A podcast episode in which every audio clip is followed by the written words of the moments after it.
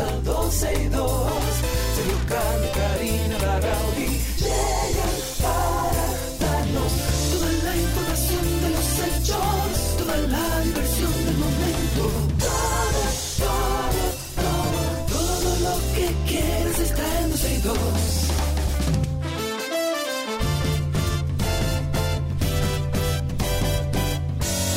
El reloj ya ha marcado las 12, comienza 12 y 2. Sergio y Karina Larrauri llegan para darnos toda la información de los hechos, toda la diversión del momento.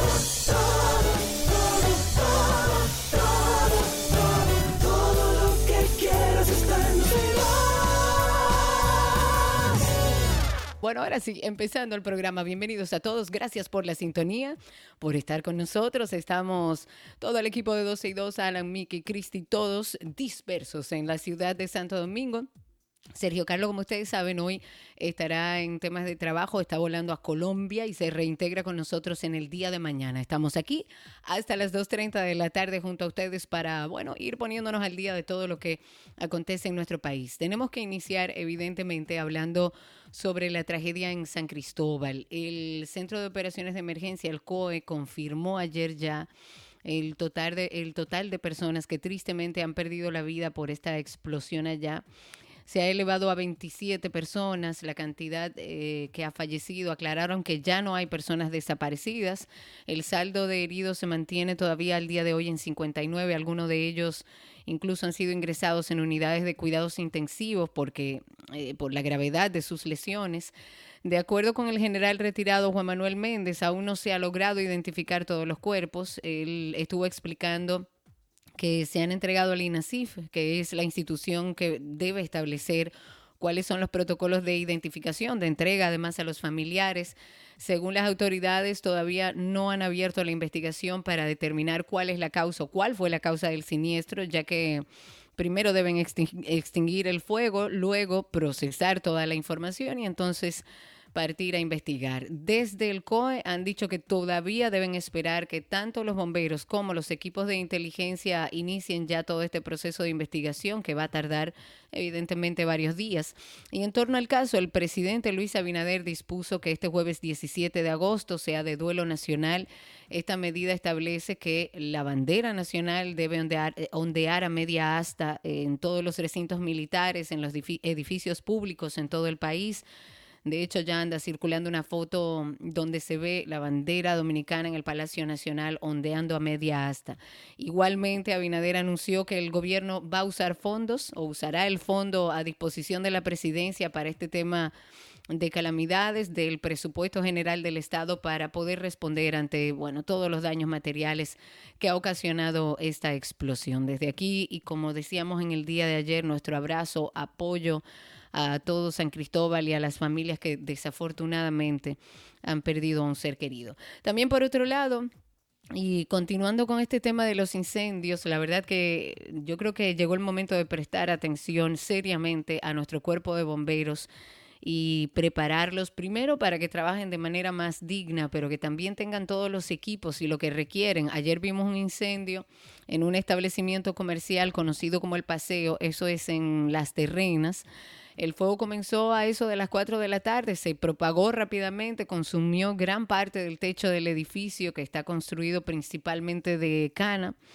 Afortunadamente yo estoy por estos lados de nuestro país, estuve cerca del siniestro cuando ocurrió. Afortunadamente, según lo que pude averiguar, no se han reportado víctimas mortales por este siniestro. estuve hablando con bueno, alguien de aquí de, de, las terrenas que decía, lo triste es que ese fuego empezó pequeñito y hubo muchas personas que en vez de ayudar y colaborar, lo que estaban haciendo era grabando. Y evidentemente con la brisa y con todo lo que, con este techo de cana que ve cualquier fuego y, y se extiende, pues bueno, desafortunadamente ahí vimos la situación. Las redes sociales se llenaron de los videos, ahí vimos incluso cómo debemos mantener la fe en la humanidad, porque uno, de los medios eh, que, que, que, publicó información eh, estuvo publicando también un video donde se veían a las personas, era como una cadena humana desde el mar hasta el lugar del incendio, donde se iban pasando como las cubetas llenas de agua para poder, bueno, ayudar y colaborar. Y la verdad es que uno ve eso y dice, todavía eh, los seres humanos somos empáticos, todavía somos humanos, seguimos siendo humanos. Habló el alcalde de Las Terrenas, Eduardo Esteban, él dijo que el incendio fue sofocado en su totalidad, estuvo explicando que comenzó en la chimenea de uno de los restaurantes y que, bueno, se pudo propagar rápidamente afectando alrededor de 10 negocios que están dentro de esa plaza. Eh, también hay otros dos adyacentes que incluye la oficina jurídica del senador Pedro Catrain, que también se afectó. Este caso, como en el caso de San Cristóbal, pudimos ver la solidaridad de muchos ciudadanos, el compromiso, la entrega de los bomberos, que hay que aplaudirlos, los cuerpos de emergencia, de rescate, y nueva vez. Tengo todavía mi fe intacta en la humanidad porque independientemente de cualquier cosa, todavía hay personas empáticas con la intención eh, de ayudar, más allá de grabar y de tener la primera información. Cambiando un poco de tema, el Senado de la República juramentó un nuevo bufet directivo. Está presidido por el senador de la provincia Sánchez Ramírez, que ya lo habíamos comentado aquí, Ricardo de los Santos. Este legislador va a ser acompañado por Faride Raful en calidad de vicepresidenta, estará Melania eh, Salvador como secretaria y de Franjul que también estará como secretario. La elección de Ricardo de los Santos, recuerden que lo mencionábamos aquí, ocurre luego de que los senadores del PRM reclamaran a la dirección ejecutiva que un miembro de esa organización ocupe el cargo de presidente en la Cámara Alta. Pero también hubo cambios en algunos bloques partidarios que conforman la Cámara Alta. Por ejemplo, en el caso del bloque del PRM, su nuevo vocero será el legislador o la legisladora, en este caso, María, eh, a ver, el legislador de María Trinidad Sánchez, perdón, Alexis Victoria Jeb, seguido por Carlos Gómez de Espaillat como vicevocero. También está Lenin Valdés y Lía Díaz, que van a ser secretarios de Monteplata y Azua respectivamente. En el caso de la FUPU o de la Fuerza del Pueblo, mantendrá su vocero, que es Dionis Sánchez, pero realizó algunos cambios también en su vicevocero y secretario. Eh, en el caso del PLD se mantiene compuesto igual con Iván Lorenzo como vocero, Valentín Medrano vicevocero y José del Castillo Sabiñón como secretario. Esos son algunos de los movimientos que se han hecho en las cámaras. Y bueno, vamos a, también a conversar a propósito de que estábamos hablando de la triste tragedia que ocurrió en San Cristóbal y que bueno, todavía estamos tratando de susanar y de investigar. Es necesario recordarle al gobierno y a los dueños de las empresas que realizan trabajos industriales que estas plantas no deben operar cerca de zonas residenciales. Desafortunadamente, accidentes como el de esta semana evidencia cuáles son las consecuencias de una mala ubicación de este tipo de industrias y las consecuencias de un crecimiento desorganizado, dando permisos a lo loco. Evidentemente, respetando el dolor de todas estas familias que hoy lloran la pérdida de sus seres queridos, aquellos que resultaron heridos, también los que perdieron sus bienes materiales por los cuales trabajaron muy duro pero se vuelve necesario hacer visible este tema y antes de hablar con, con el experto, quiero aclarar que nuestra intención no es encontrar un culpable, más bien es prevenir que esto siga ocurriendo, pero que además podamos trabajar desde la prevención, podamos trabajar desde la supervisión y que no tengamos resultados tan trágicos y tristes como el que estamos viviendo en el día de hoy. Tenemos en línea a Euren Cuevas, él es abogado, él es docente, director ejecutivo de INSAPROMA. Ese es el Instituto de Abogados para la Protección del Medio Ambiente. Vamos a conversar con él sobre lo que dicen nuestras leyes con el tema de la construcción de plantas industriales en zonas residenciales, que es la ley 6400. Euren, bienvenido. Muchísimas gracias por recibir nuestra llamada. Buenas tardes, Karina, y a Sergio Carlos, donde quiera que se encuentre. Gracias por estar con nosotros. Y del y del público de ustedes. Gracias. Vamos a empezar, como diría Sergio que no está, por el principio. ¿Cuáles son las leyes y cuáles son las regulaciones principales que rigen el tema de la ubicación de estas plantas industriales en zonas urbanas? Era eh, la, la ley 6400 sobre medio ambiente y recursos naturales se basta por sí misma. Si, si tú examinas, Karina, el artículo 113, y, sus párrafos está expresamente prohibido eh, instalar eh, empresas, industrias en las zonas urbanas, pero además, además está expresamente estipulado de que tampoco las autoridades pueden permitir que las personas eh, vivan próximo a los complejos industriales, precisamente para evitar lo que este pasó. tipo de desgracias, Es- claro. Pero entonces lo que yo no me explico, Euren, es cómo, cómo consiguen la pe- permisología para hacer este tipo de construcciones si eso está regulado y la ley expresamente dice que no se puede. No, eh, mira, yo creo que es simplemente corrupción. Corrupción no se da necesariamente. O falta de gerencia. por- sí, falta de gerencia, pero eso es corrupción también, porque si usted no no hace lo que debe hacer y a usted se le paga para que haga eso y usted no lo puede hacer o no lo quiere hacer, eso es corrupción, pues usted de- debe renunciar. Entonces, ¿qué es lo que está pasando? Que aquí en este país no se respetan las leyes, Karina. Y por eso es que hoy, hoy tenemos 27 personas calcinadas, fallecidas, eh, pro- propiedades destruidas, que es lo menos, porque eso se resuelve. Entonces, yo creo que aunque tú dijiste que no hay que buscar culpable, eh, precisamente creo que esa es la debilidad de la República Dominicana, que no hay régimen de consecuencia. Y la ley, cuando te decía que la ley 6400 se basta por sí misma, es porque no le permite al ayuntamiento, no le permite al Ministerio de Medio Ambiente y Recursos Naturales emitir permisos.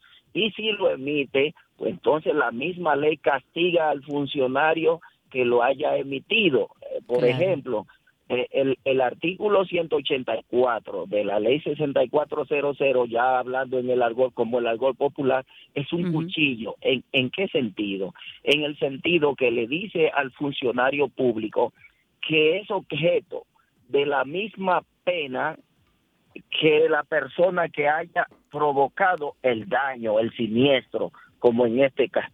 En este caso, cuando hablamos, Karina, de que la ley 6400 tiene una pena de tres años de prisión, pena máxima, pero siempre y cuando no haya fallecido personas en el eh, en el daño que se haya provocado, en la violación que se haya provocado de la legislación. La ley 6400, por ejemplo, en su artículo 183 establece que si eh, si las autoridades, si una persona eh, provoca un daño y ese daño es ambiental, se relaciona con la violación a la ley 6400 o a su legislación complementaria, pues se le aplica el código penal. O sea, ¿qué te estoy diciendo con esto?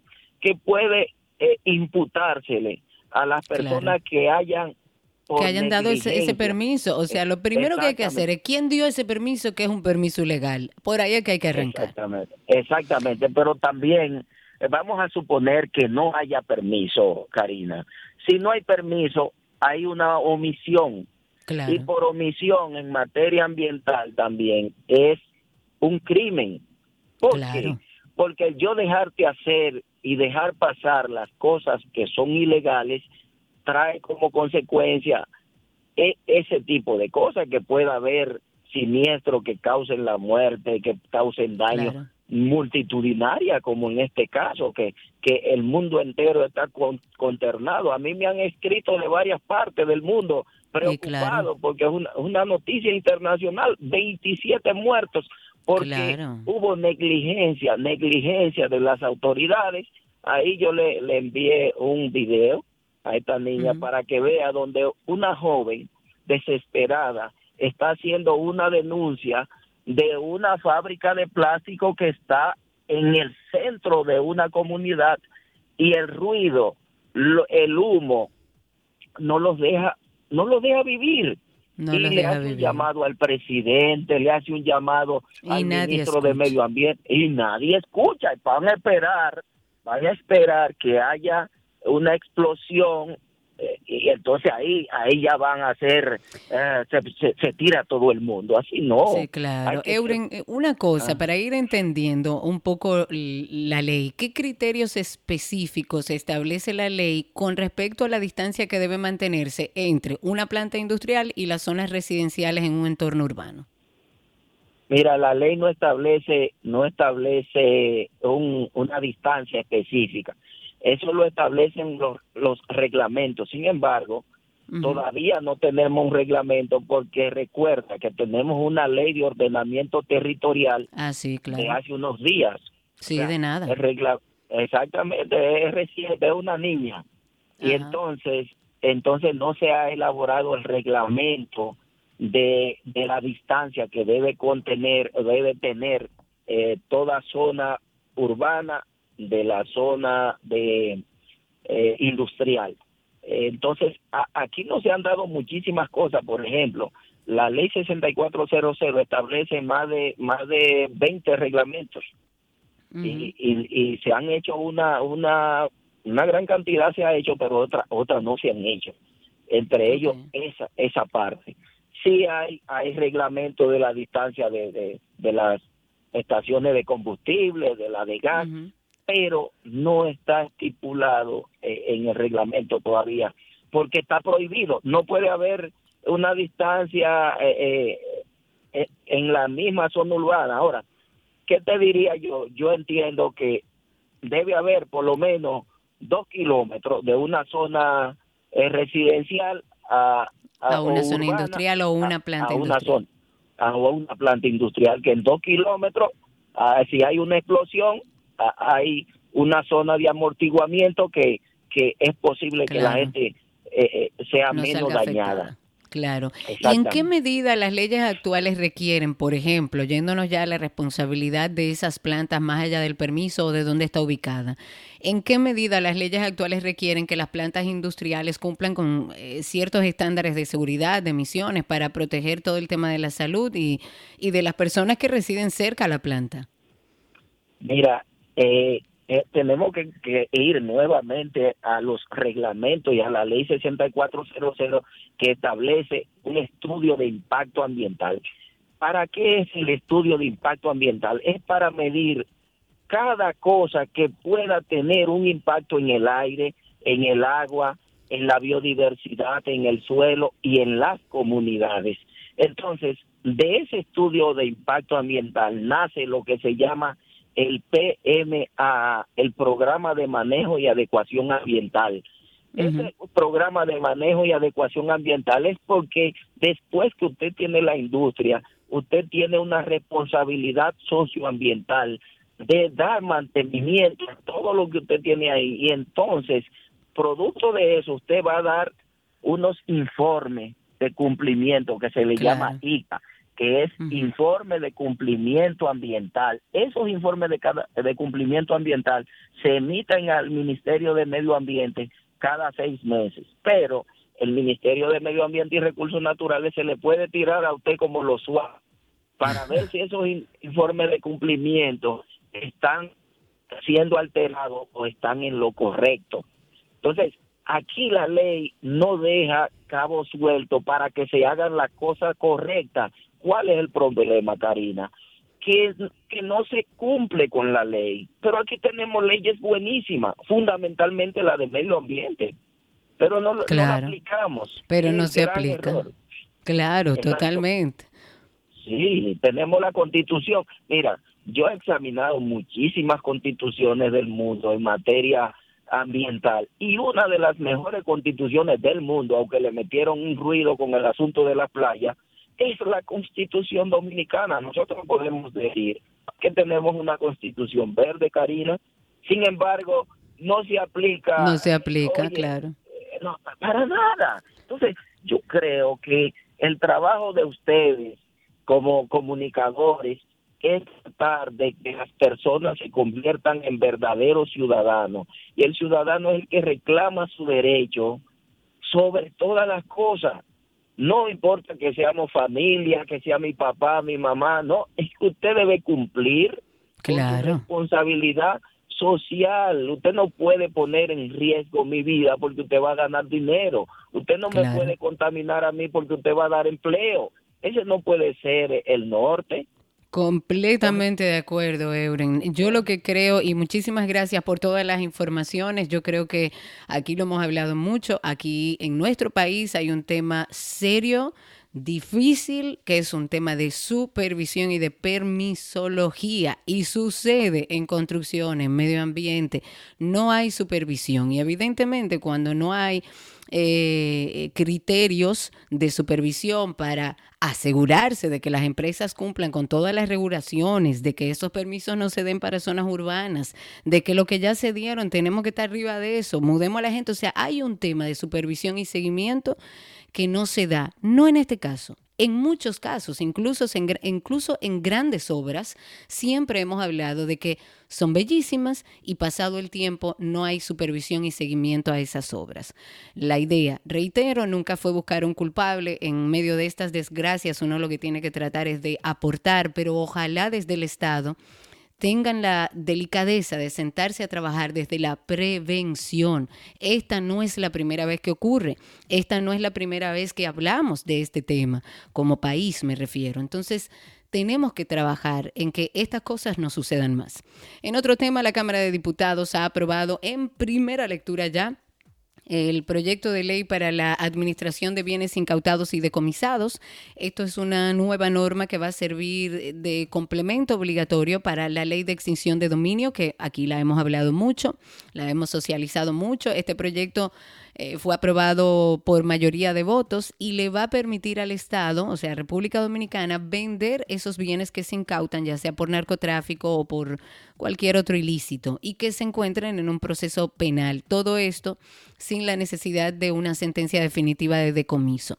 Según la propuesta de la ley, el monto obtenido por la venta lo que va a hacer es que se va a depositar en certificados eh, en el Banco de Reservas hasta que se dicte una sentencia que determine a dónde es que va ese bien o ese dinero.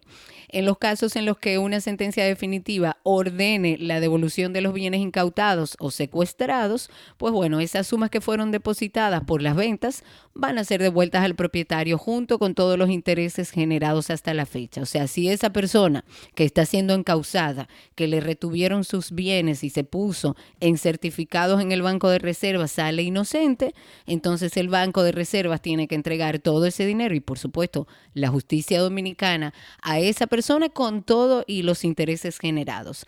Esta pieza establece que los bienes que podrán ser vendidos de manera anticipada, como se le llama, son los fungibles y perecederos, o sea, los de más fácil deterioro, los que tengan alto costo de mantenimiento y demás.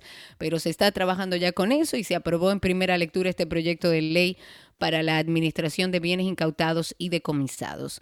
Hablando un poco de las Naciones Unidas para la Infancia, se estima que en Latinoamérica y el Caribe 58 millones de niñas se casaron o se unieron a una pareja antes de cumplir los 18 años. En el caso de la República Dominicana, para irnos a lo que más nos interesa, en el periodo comprendido entre los años 2014 y 2019, las uniones tempranas de menores de 18 años se redujeron en un 5%. La encuesta en hogar lo que documenta son los datos del año 2021 que de 6.830 personas entre 15 y 19 años que fueron consultadas, el 7.5% vivía en, en unión libre, es decir, 512 adolescentes y de acuerdo con los registros de la OMS, o sea, de la Organización Mundial de la Salud, la tasa de fecundidad adolescente en nuestro país es de 97 nacimientos por cada mil mujeres de entre 15 y 19 años. Es por mucho la más alta tasa de toda la región. Los datos establecen que el 22% de las mujeres entre 12 y 19 años han estado embarazadas, lo que es eh, en, en términos de promedio un 34% más alto que el promedio de América Latina y el Caribe. Así que partiendo de esta realidad, el Centro para la Educación y el Desarrollo, con el apoyo de una ONG que se llama Girls First, crearon un proyecto que se llama Fomentando el liderazgo de las niñas para la prevención del matrimonio infantil y uniones tempranas. La meta es promover el liderazgo de las niñas y adolescentes, potenciar un poco su participación activa en entornos familiares, escolares, comunitarios. Es un proyecto piloto, ahora va a impactar a niñas entre 12 y 17 años, se le va a capacitar en temas como salud sexual y reproductiva, autoestima, proyectos de vida, embarazo en adolescentes y demás. Seguimos necesitando en nuestro país que empoderemos a los niños y a las niñas en torno a su cuerpo y a su sexualidad. Pasamos la vida enseñándole a ese niño que eso es malo, que eso no se toca, que eso no se hace. Y la realidad es que eso se hace en el momento adecuado, con la persona adecuada y con tu decisión de hacerlo porque tú quieres y tenemos que empezar a educar a nuestros niños y lamentablemente seguimos en el mismo punto de décadas atrás hablando de que tenemos que instruir a los niños en estos temas y a las niñas, pero también a los padres. Mientras no se haga eso, mientras no trabajemos en educación en estos temas, vamos a seguir siendo de toda la región el, protagonista en temas de uniones tempranas y embarazos en adolescentes. De esta manera iniciamos 12 y 2, como siempre, gracias por la sintonía. Estaremos aquí hasta las 2.30 de la tarde. Ya regresamos. Todo lo que quieres está en 12 y 2.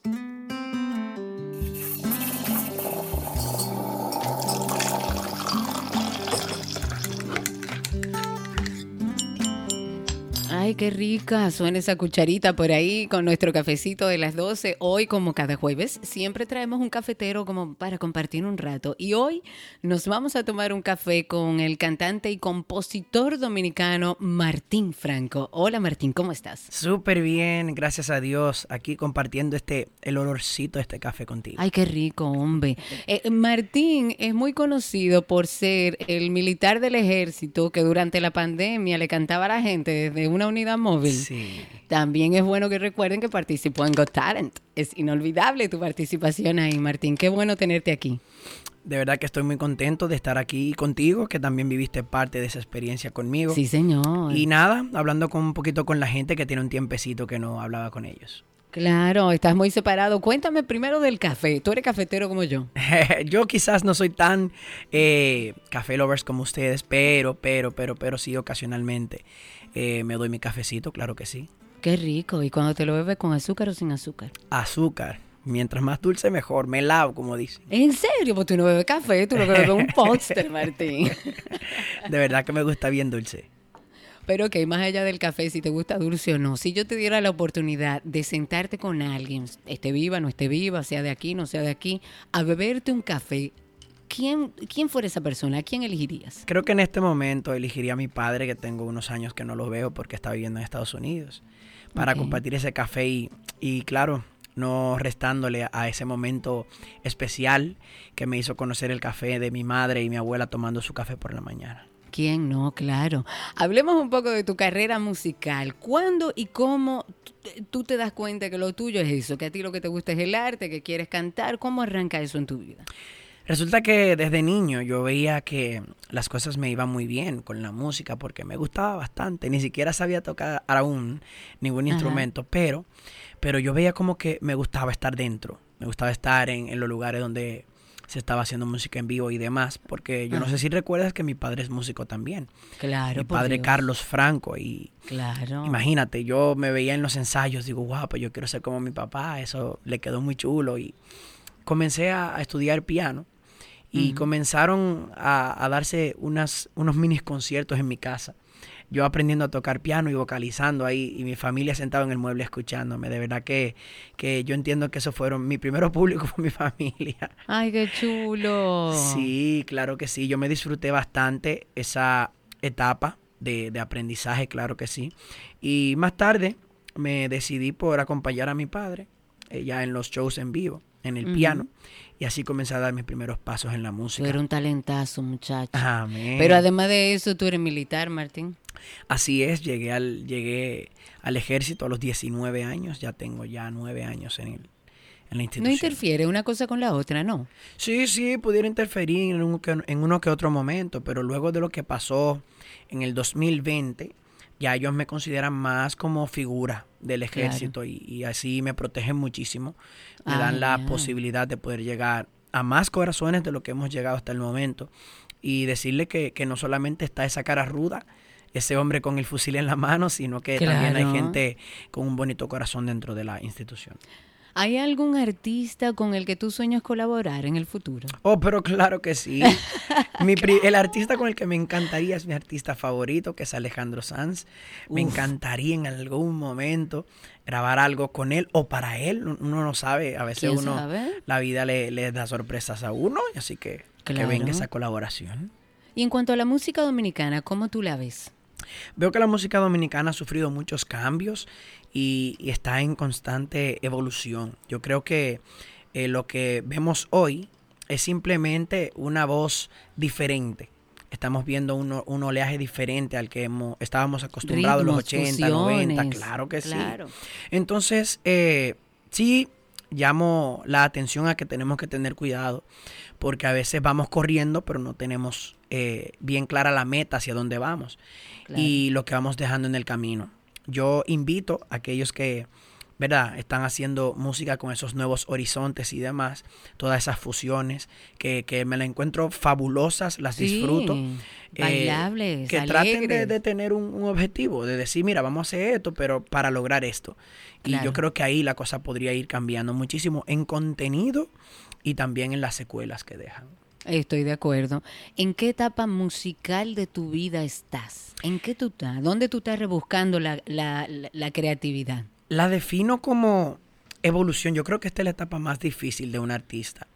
Más eh, a lo que le pasa igual que a mí, que nos conocen primero como figura antes que nuestra música. Claro. Entonces, eh, yo consideré que yo toda mi vida iba a grabar baladas solamente porque era lo que más me apasionaba. Pero uno se encuentra en un momento donde te choca la pasión y el negocio. Tú tienes demasiada energía en ese cuerpo, muchacho, para solo hacer baladas. Eso, imagínate. Entonces, nada, mi equipo de trabajo y yo nos tuvimos una reunión donde empezamos a ver qué cosas podríamos explotar fuera de mi zona de confort. Y decidimos grabar una especie de EP rozando con lo tropical. Así que voy a, van a escuchar de Martín Franco merengue pop, bachata pop, eh, ¿por qué no una salsa también? Que que no sabemos a dónde va a parar eso, porque de, pronto estoy grabando yo un género que nunca pensé grabar. Claro, y quién sabe si descubres algo en el camino. Vamos a decirle a Miki y a Cristi que salgan de la cabina y le digan al que está limpiando la alfombra frente a nuestra cabina que por favor que apague la alfombra, la máquina. Muchas gracias. ¿Habrá conciertos próximamente? Yo quiero como verte, Martín. Claro que sí, princesa. Yo espero, yo te espero con muchísimas ansias de que vayas.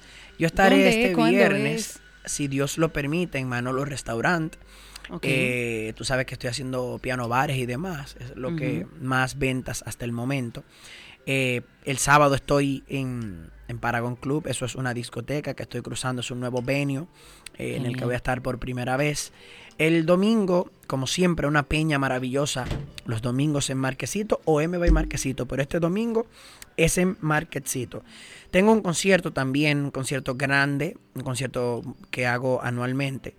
Este 25 de noviembre, si Dios lo permite, en Hard Café. Un tributo a la salsa se llama. Ay, qué Ahí vamos a escuchar todo este, todo este, todo este tipo de, de, salsa que hemos escuchado todos los tiempos. Sé que tú no quieres que yo a ti te quiera. Siempre tú me esquivas de alguna manera. Ay, qué rico. Imagínate tú. Dios mío. Ya me quema la memoria de tu abrazo. De la pasión que cuerpo a cuerpo nos gastamos. Imagínate por ahí. Señores, no se pueden perder a Martín, que la verdad es que yo doy fe y testimonio. Y bueno, todo el que vio Dominicanas Got Talent lo sabe. Ahí hay talento de sobra. Yo sé que tu música va a seguir escuchándote, eh, escuchándose. Qué bueno verte en esta parte tropical. Yo sé que te va a ir bien en todo lo que hagas. ¿Dónde la gente que quiera más información sobre ti, sobre tu música, puede ir? Claro que sí, mira, la gente puede encontrarme a través de las plataformas digitales, cualquiera de ellas, como Martín Franco, Martín con doble E y Franco con K y próximamente nuestra página, ¿verdad? Nuestra página web. Así que nada, manténganse al tanto a través de las redes sociales. Por ahí pueden preguntar lo que sea.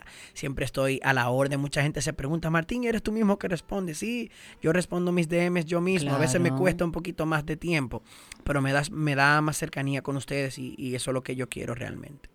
Perfecto. Martín con doble E y, y Franco con K. Martín Franco está en redes sociales. Búsquelo por ahí. Disfrute de su música. Amigo, qué placer escucharte y beberme este café contigo. Amén. Muchísimas gracias. Te abrazo a la distancia. Igual para ti. Un beso grande. Bye bye.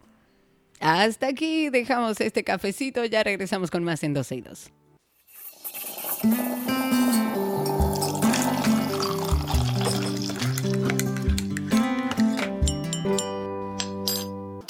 Lo que quieres está en 12 y 2.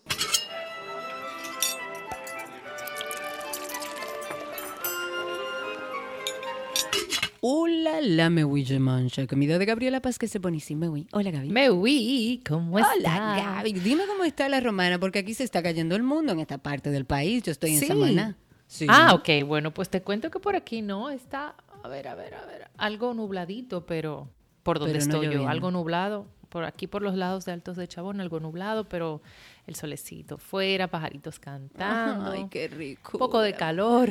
Ah, Bueno, aquí refrescó algo por la lluvia. Bueno, vamos a seguir con nuestra semana de yuca. Vamos a preparar otra receta hoy con yuca. ¿Qué preparamos, Gaby? Bueno, tengo pendiente preparar lo que el martes dije que me comentó la oyente.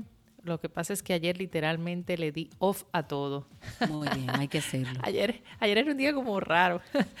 en el medio de la semana, ojalá Sí, ¿verdad? las semanas fueran así. Todas. Bien, vamos a hacer hoy un soufflé de yuca. Creo que todas las personas tienen diferentes versiones del, del, del soufflé.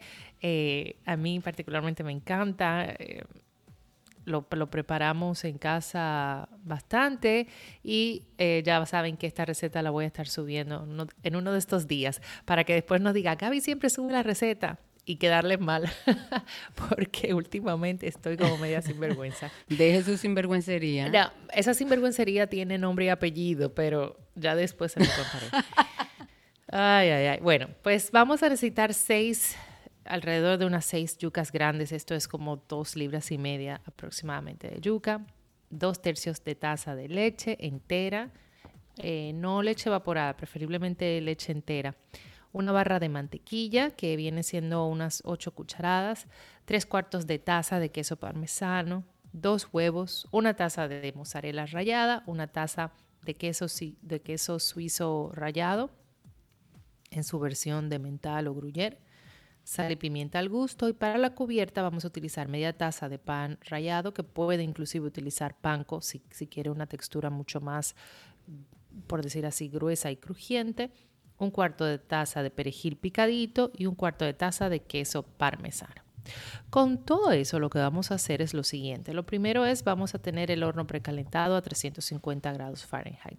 Entonces, bueno, vamos a pelar, a partir la yuca, vamos a llevarla a hervir, la cocinamos y luego de todo esto, pues la vamos a, a colar, le vamos a retirar lo que se conoce como el corazón, si, al- si, tiene, eh, si no se la quitó antes de hervir, y cualquier otra am, como como se le dice, eh, venita, de esas o fibras fuertes que tiene la yuca. Y esto lo vamos a hacer un puré. No le agregue nada, simplemente eh, aplaste, aplaste la yuca. Si lo llevo a un procesador, lo que va a hacer es como potencializar el almidón natural del azúcar y entonces no vamos a tener la textura deseada. Ah, Por lo tanto, es bueno O sea, recalcar no se que es- ahorre eso. Mm, eh, ponga Exacto. con mano. Toca con mano. Exactamente, así mismo, haga su purecito a mano. Entonces, aparte, vamos a poner a calentar la leche junto con la mantequilla eh, de esta barra que, como les dije, son ocho. Vamos a utilizar en este, en este momento con la leche seis. ¿Ok? Entonces, las otras dos restantes es básicamente para eh, engrasar el molde, para que la reserven. Entonces, vamos a agregar la leche ya con la mantequilla al puré y vamos a mezclar hasta obtener una consistencia bastante cremosa. Vamos a batir aparte ligeramente los huevos y vamos a agregárselo al puré. Seguido a esto vamos a incorporar los quesos parmesano, el, el queso parmesano y mezclamos y por último vamos a incorporar el queso mozzarella y el suizo. Vamos a mezclar súper bien. Vamos a darle un toquecito adicional de sal y pimienta al gusto. Con las, con las mantequillas que te dije que reserváramos, vamos a engrasar el o los moldes, todo depende como usted vaya a hornear, porque se ve muy lindo en estos remiquín pequeños, que si usted lo quiere hacer de manera individual, pueda hacerlo para cada comensal, que se ve bien. ¿Por qué se bien llama lindo. King? ¿Por qué, ¿Por qué el nombre en particular? No sé. Yo Pudiéramos tampoco. investigar. Eh, pero así es que se le conoce, que son estos eh, moldecitos. No sé si es una marca comercial, no sé, pero yo desde que tengo uso de razón y estoy dentro de la cocina lo conozco como King. No sé si de verdad se pronuncia así, si literalmente se escribe tal cual, pero son estos envasitos. eh, eh, se utilizan mucho dentro de la, de la culinaria francesa estos moldecitos en particular que son eh, de cerámica, porcelana, o sea, de cerámica y que van súper al horno y se cocinan mucho también en ellos en baño de María. Pero voy a investigar eso a ver si mañana te tengo esa Sí, respuesta. porque la verdad que siempre me lo he preguntado. Fue un paréntesis. Continúa Eh, sí, pero son que sean de estos moldecitos porque eh, como son de cerámica van ideales para ir al horno. Entonces, eso sí es bueno tener en cuenta. Entonces vamos a engrasar el o los moldes y vamos a colocar parte del el eh, puré que ya tenemos mezclado con la leche, mantequilla, huevo, quesos, etcétera. Entonces aparte vamos a combinar el pan rallado junto con el perejil y el queso y esto lo vamos a poner eh, yo me río porque el ¿Por don, es decir, mi Ajá, marido, ajá. eh, que está escuchando, me manda algo rápido y dice, Kim, ¿verdad? Bello, Kim. no me- no Se me llama que lo Rami consiguió. Kim. Claro, Lo me lo manda de una vez. Dios mío. Adaptación del francés ramequin, con el mismo significado y con el de pastel de queso. Parece que del holandés rameken, pan tostado, Oh. donde la primera parte podría significar crema y la segunda ser un sufijo disminutivo, pero hay variaciones. Eso es lo que me dice que es el por qué ramequin se llama ramequin. Muchas gracias, Don. Se lo agradezco infinitamente. Hoy soy más culta que ayer. Muy bien, pues entonces nada, el pan rallado lo vamos a mezclar con el perejil y el queso parmesano y esto se lo vamos a colocar por arriba al puré que ya teníamos en el molde. Vamos a llevar al horno por 35 minutos a la temperatura que ya habíamos precalentado al horno y pasado este tiempo pues vamos a subir la temperatura a 425 y vamos a dejar hornear por 10 minutos más para que el soufflé se eleve y quede así bien doradito. Al retirar del horno vamos a dejar enfriar alrededor de unos 7, 10 minutos aproximadamente para poder servir porque como viene todo bien caliente, todavía tenemos el queso como medio derretido, la crema, o sea, todo esto está como bastante líquido, por eso hay que dejarlo reposar. Ok. Eh, y lo vamos a servir. Si lo hacen estos famosos remiquín, ramiquín, etcétera, eh, recuerde que el tiempo de, de cocción va a ser menor. Vamos a llevarlo por 15 minutos inicialmente y luego le vamos a dar unos 5 a, a 7 minutos extra cuando subamos la temperatura. Como les dije al inicio, nosotros lo preparamos bastante, es delicioso y aquí sí te digo, voilà. Ahí está, una nueva receta de Gaby con yuca que ustedes encuentran a través de nuestra página 12y2.com y Gaby, aunque está un chin retrasada, ella va, casi siempre carga Sí. las, las recetas en su perfil. Estamos atrasados, Gaby. Sí, sí, estamos atrasados porque, eh, bueno, ya- lo hemos conversado. Estoy en el proceso de, de escribir, mi, de- estoy escribiendo mi tercer libro que sale en Ay, diciembre. Entonces es un libro que me ha tomado mucho tiempo de investigación porque viene con mucha información increíble. La verdad que me lo estoy gozando de la A a la Z y, y estoy sumergida en eso, Cari, de lleno, de lleno, de lleno. Las fotos están espectaculares, la portada es ¿Cuándo muy sale? linda. Bueno, tenemos fecha de, de salida el 7 de diciembre, con Dios mediante, pero ya estamos casi, casi entrándolo a horno. Por eso estoy bastante como que acelerada en, en esto, o sea, Te con vamos mucha a atención en eso. Y, y la palabra no es descuidando las otras áreas, pero sí poniéndole más atención a esto. Ya cuando eso entre al horno, ya, estamos Volvemos a nuestras lado. aguas, exacto. Mientras tanto, le vamos a dar un chance. Igual sigan a Gaby, que ahí hay muchísimas recetas. Gabriela con doble L, gabriela.reginato. Recuerden además las cuentas de Voila RD, que son mis potes mágicos, y Voila Café, ahí donde está Gaby, como ella dijo, con el solcito, los pajaritos, la- un lugar hermoso ahí. Voila Sí. Café, ahí en Altos de Chabón. Gaby, gracias. Un beso enorme y creo que nos escuchamos mañana, si no hasta el lunes. Cuídense Hasta mucho. mañana, hombre. Mañana nos hablamos. Bueno, Un beso grande. Pues hasta Gaby. mañana. Chao, chao. Hasta aquí nuestra receta del día en 12 y 2.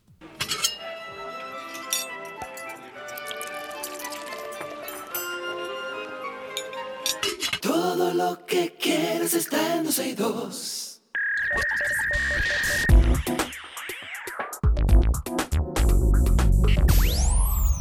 Estamos en lo mejor de la web y como yo estoy sola, yo trato de tener estos segmentos y adaptarlos un poco a mí. Más bien, nuestra productora nos conoce también y los perfiles de cada uno de nosotros, que ella lo ajusta a ella.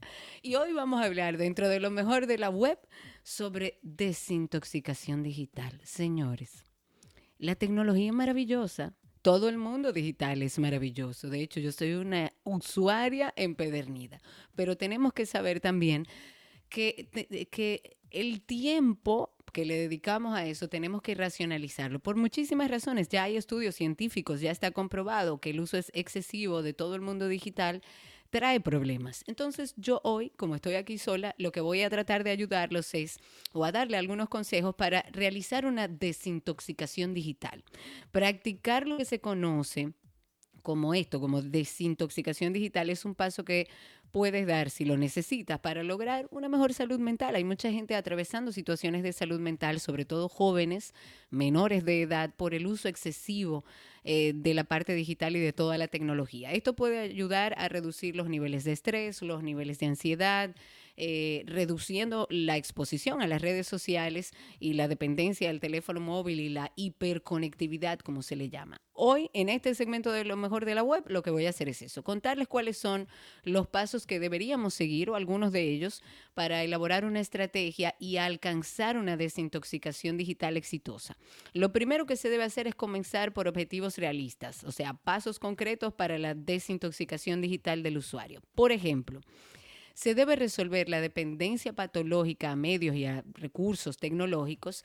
Esto no es algo que se logre de un día para otro. No lo vas a lograr de un día para otro. Por eso, los objetivos eh, realistas a corto y a mediano plazo, los límites saludables, mantener la mente ocupada en otras actividades que no sean conexión, van a ayudar a que esta estrategia integral funcione, que es una estrategia para la desintoxicación digital.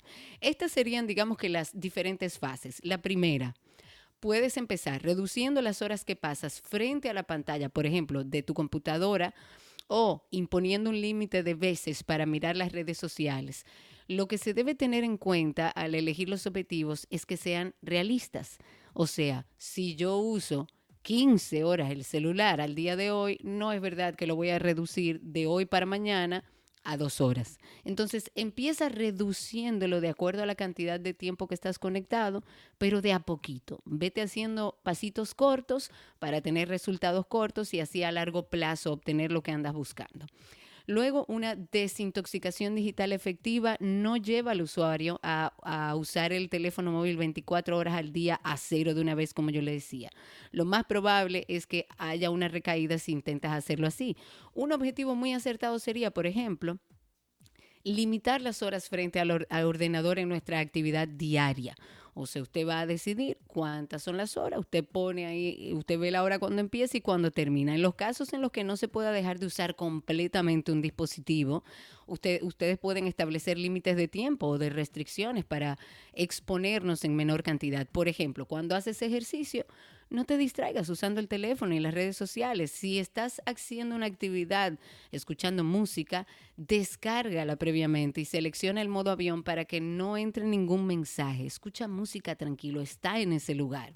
Cuando te despiertes, que esta, esta es otra herramienta que puedes usar, no agarres el teléfono de primero, no mires el teléfono inmediatamente, levántate de la cama, tómate un tiempo, como le digo yo a mi hijo, recibe el día, mi vida, baja, mira el sol, sin distracciones, viviendo el presente. Si, si ves una noticia negativa, a los pocos segundos de tu despertarte, se activan respuestas de ansiedad, de estrés, que pueden durar incluso todo el día. Por eso no se recomienda que la primera acción sea ver el celular. Eh, empieza tu vida análoga, sin conexión, bébete tu café y luego, cuando ya estés despierto y hayas subido el sistema, entonces usa el celular. Antes de ir a dormir, intenta reducir el uso de dispositivos electrónicos al menos una hora antes de ir a la cama. Y cuando estés con tus seres queridos, por ejemplo, que esta puede ser otra herramienta, guarda el teléfono, ponlo en modo silencio, en modo borracho, en modo avión, como usted quiera, póngale. Aprovecha la socialización, el estar con gente querida, comparte momentos reales con tu familia y amigos y distráete del teléfono, déjalo a un lado es bueno que sepan que la eh, desintoxicación digital depende enteramente de la voluntad del usuario. Por eso aquí hay algunas recomendaciones que le voy a dejar, acciones concretas como para ir trazando tu estrategia. Primero, empieza un nuevo hobby. Sal a caminar o andar en bicicleta, que eso funciona muy bien llama a un familiar o a un amigo con el que no hayas hablado hace muchísimo tiempo o con el que únicamente has estado mandándote mensajes por WhatsApp. Aprende una nueva receta del día, que eso es llenar tus espacios con otras cosas. Escribe un diario todos los días de cómo te sientes. Haz yoga, haz meditación, que aunque pueda parecer un relajo, realmente la meditación y el yoga ayuda mucho. Las conductas adictivas, y, esto va orientado a esas personas que ya están en una conducta adictiva con la tecnología, también la sobreexposición a las redes sociales y a todos los dispositivos electrónicos, se puede ir modificando poco a poco. Incluso usted puede usarlo con sus hijos para que mejoren su calidad de vida, su salud mental. Eh, solo es cuestión de tener un poco de paciencia y ponerse en eso. Todo esto lo tenemos en nuestra página 12y2.com.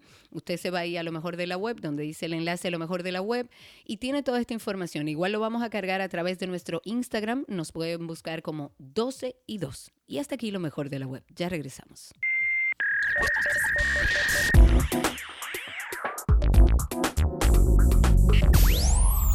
Todo lo que quieres está en 12 y 2. Let's go, let's go now. There's a pitch on the way, a swing and a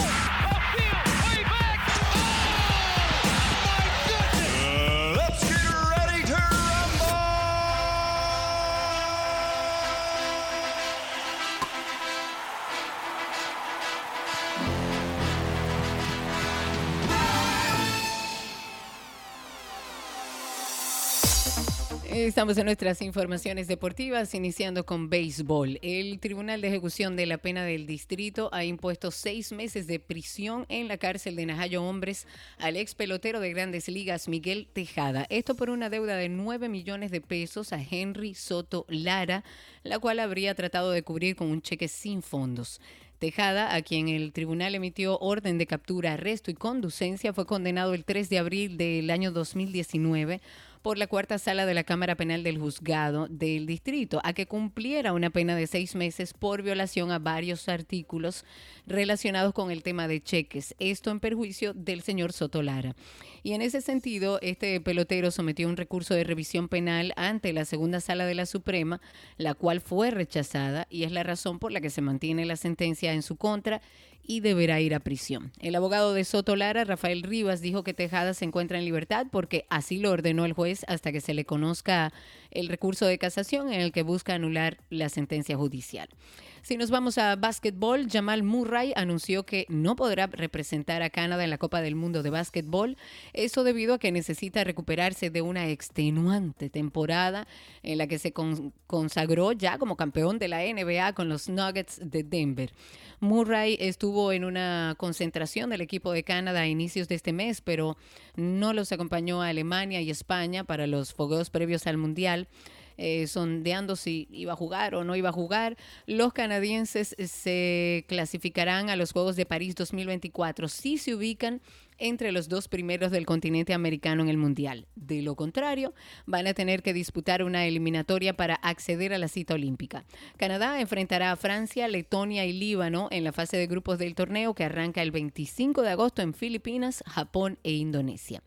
Si nos vamos a fútbol, el mediocampista argentino Leandro Paredes, campeón del mundo con la albiceleste en Qatar 2022, y el mediocampista portugués Renato Sánchez han dejado el Paris Saint-Germain. Se van todos para Estados Unidos. Se unen al plantel de Roma. Ah, no, mira, de la Roma, que de acuerdo con un anuncio es así, eh, ambas formaciones. En el caso de Renato Sánchez será cedido y en el caso de Paredes como traspaso definitivo uniéndose hasta el 30 de junio del 2025, seis años después de haber salido de ese club. Después de formarse en Boca Junior en Argentina, este mediocampista fue fichado por la Roma pasando su primera temporada en Italia a préstamo en el Chievo de Verona. Llegó entonces al Paris Saint Germain en enero del 2019, pero no terminó como de alcanzar las expectativas que, que- que se habían generado. Vivió su gran momento en el fútbol con Argentina, formando parte de ese plantel campeón del Mundial en Qatar. Y por su parte, la sesión de Renato Sánchez es por una temporada con una opción de compra. La Roma precisó en su comunicado que la opción de compra se convierte en obligatoria si se cumplen ciertas condiciones. En voleibol, la selección dominicana de voleibol masculino se alista para buscar su primer triunfo en el grupo B de la 16 Copa Panamericana Mayor, en este caso masculina de voleibol, en el Arena Astros, en México. Los criollos que cargaron con la derrota ante los brasileños en su debut el pasado martes se preparan para enfrentarse hoy a los canadienses en un juego programado para las 4 de la tarde hora local. Eh, sería 6 de la tarde hora dominicana. Eh, esa sería la hora local. República Dominicana consiguió el boleto para esa Copa Panamericana desde el año 2021, cuando lo obtuvo en los Juegos Panamericanos de la Juventud efectuados en Colombia. ¿Sí o qué? Y hasta aquí nuestras informaciones deportivas en 12 y 2. Let's go. Let's go.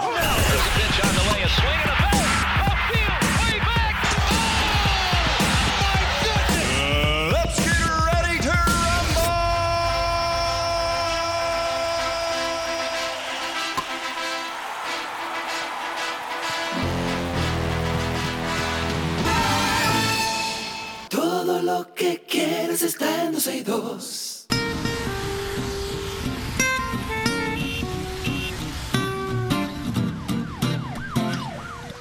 Entramos ya en este segmento participativo donde finalmente voy a estar con nuestra comunidad al 829-236-9856, 829-236-9856. Ahí el descamisado Alan estará conversando con ustedes y recibiendo sus llamadas. 829-236-9856. Marta tiene seguro que está amasando algo para ti, querido Alan. Cuéntenos cómo está la calle, cómo está el tránsito y el circo. Recuerden que también a través de redes sociales pueden comunicarse con nosotros. Estamos como 12 y 2. Y a nuestra comunidad, esa que ya es casi parte de nuestra familia, tengan paciencia. Ya casi regresamos con YouTube y con Spaces y con todo lo que necesitamos. Estamos arreglando todo en cabina. 829-236-9856. Mientras tanto, rapidito, el senador de la provincia de San Cristóbal, Franklin Rodríguez, ha dicho que debemos valorar todo el esfuerzo que realizaron los equipos de rescate durante el reciente ocurrido, eh, eh, lo que ocurrió en San Cristóbal en este momento. Eh, estuvo solicitando que con esta situación se haga más evidente la falta de la aprobación de ley de bomberos. Es una pieza que se ha conocido durante varios años. Nunca se aprueba porque a nadie le interesa. Ojalá eh, que hagan caso y nos demos cuenta que los bomberos han estado en muchas situaciones y que necesitan de las herramientas para poder hacer su trabajo, pero también para salvaguardar su vida. Ahí tenemos a Esmeralda en la línea. Cuéntanos, Esmeralda. Hola, buenas tardes, Karina. Mira, yo tengo una idea para sugerir a las instituciones como pueden ser plazas comerciales, supermercados y toda institución que posea parqueos para personas con discapacidad, Sí. eh, deberían de cobrarle una multa de por lo menos 500 pesos a cada persona que use esos estacionamientos. Y esos 500 pesos pasárselo a una institución que pudiera hacer rehabilitación o cualquier otra. Y creo que desde ahí entonces se le va a quitar la maña a la gente de estacionarse cuando no tiene ninguna discapacidad. Estoy de acuerdo contigo. Yo en varias ocasiones, y por eso a veces uno eh, logra una fama de malcriada, porque yo he parado gente. Yo he visto personas parquearse y ver salir a todas las personas en sus dos piernas de un parqueo que está habilitado para personas que tienen limitantes en su movimiento. Y yo misma le he dicho, pues yo no veo a nadie malo. ¿Por qué usted se parquea ahí? Si no hay nadie, eh, todo el mundo está sobre sus dos pies. Yo creo que está contemplado y ojalá alguien pueda llamarnos, no conozco la ley de memoria, pero creo que sí está contemplado eh, la multa para este tipo de acciones, porque al final eh, está violentando la ley también de tránsito. Si alguien tiene la información más precisa, por favor, pásela. Ahí tenemos a Abreu en la línea. Cuéntanos, Abreu. Sí, bueno, yo quiero hablar de algo que está sucediendo prácticamente toda la semana. ¿En Y es que en la zona de los Praditos, específicamente en la calle Fernando de Filló, casi esquina eh, Severo Cabral, Ajá. Hay una iglesia pentecostal que donde van muchos haitianos, sobre todo los domingos, a su culto. Ellos inician a las 9 de la mañana y terminan en promedio como a las 2. Pero ¿qué sucede? Como esa iglesia está ubicada en un barrio muy populoso como es Los Praditos, sucede que a las 11 de la mañana llega un jovencito en su vehículo con un musicón y lo pone prácticamente a- al frente a la iglesia. Y entonces eh, pienso que quizá como son haitianos, parece que ellos no llaman a las autoridades ni nada. Eh, yo mismo he llamado al 911, pero prácticamente lo que le preguntan a uno cuando uno llama es que qué tiempo tiene esa persona con esa bulla pero es algo que se da todos los domingos. Eh, el culto termina a las 2, pero ya a las 11 de la mañana está la persona con un musicón que prácticamente no deja a nadie tranquilo. Gracias por tu- su llamada. Ahí está la denuncia hecha. Lamentablemente no puedo darle muchas herramientas porque la que he ido averiguando ninguna, ninguna funcionan para el tema del ruido. Habíamos establecido también el teléfono para llamar, pero sigue siendo un teléfono de la Policía Nacional donde es difícil conseguir respuesta. Ahí está Lisbeth en la línea. Cuéntanos, Lisbeth. Hola, ¿me escucha? Adelante, sí. Sí. Eh, te quería comentar lo de muchas veces sucede.